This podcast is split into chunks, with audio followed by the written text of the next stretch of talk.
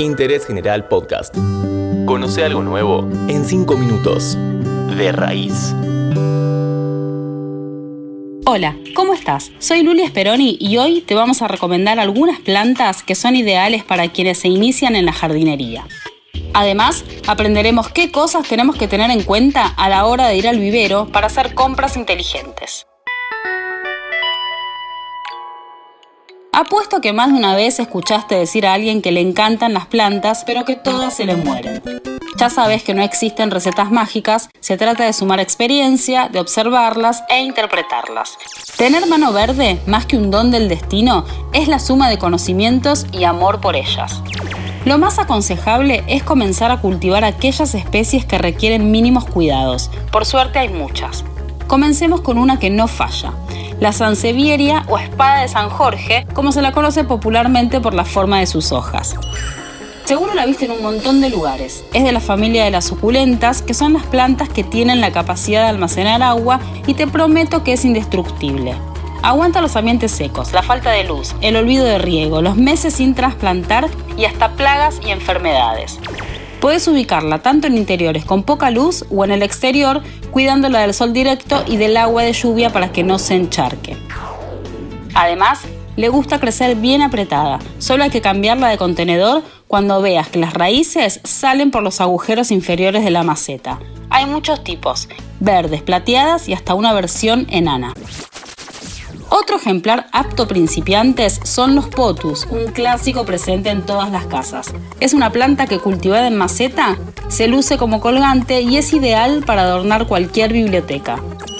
Sus hojas tienen forma de corazón, pueden ser de color verde o variegadas, característica de algunas plantas donde la clorofila no está presente y da lugar a otros pigmentos. Esto se traduce en bordes, rayas o sectores donde las hojas son blancas o amarillas.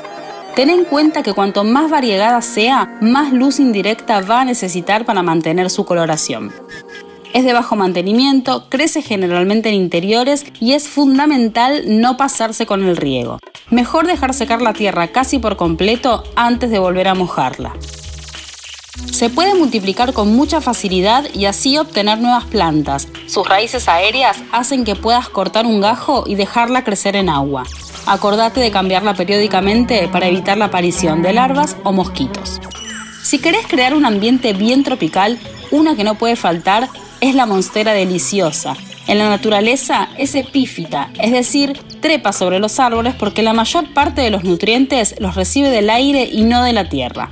El principal atractivo son sus hojas grandes, de ahí su nombre, que significa monstruosa. Puede crecer en interiores bien iluminados o en exteriores sombríos.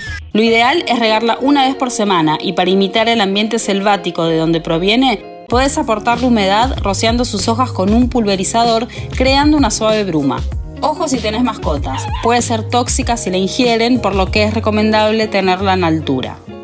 Otras opciones para novatos son yucas, que van bien en interior y en exterior con sol, aglaonemas, spatifiliums y cordatums, que resisten interiores con poca luz.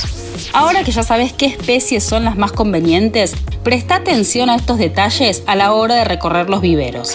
En primer lugar, recordá el nombre científico porque será de gran ayuda para conocer sus cuidados. También chequea cuántas plantas vienen en una misma maceta y cuántos ejemplares podés obtener de ahí teniendo en cuenta algún método de multiplicación. Por ejemplo, eligiendo aquellas que puedan reproducirse en agua o separando cuidadosamente los tallos si tiene más de uno. Por último, revisa el estado general de cada una, es decir, que tengan un buen aspecto, que tengan un follaje tupido y que en ambos lados de las hojas no haya manchas, ni mordeduras o bichitos. Y si ves alguna que tiene nuevos brotes, no dudes, siempre es una buena señal. Si te gustan los plantines florales, ten en cuenta que muchas son estacionales y más allá de los cuidados vivirán un tiempo y luego morirán, así que no te decepciones. Estos fueron algunos consejos para empezar a armar nuestros jardines urbanos. En el próximo episodio de Interés General hablaremos sobre fertilizantes orgánicos para nutrir nuestras plantas sin la necesidad de recurrir a compuestos químicos. No te olvides de seguir a Interés General en todas las plataformas. Spotify, Amazon Music, Apple Podcast y Google Podcast.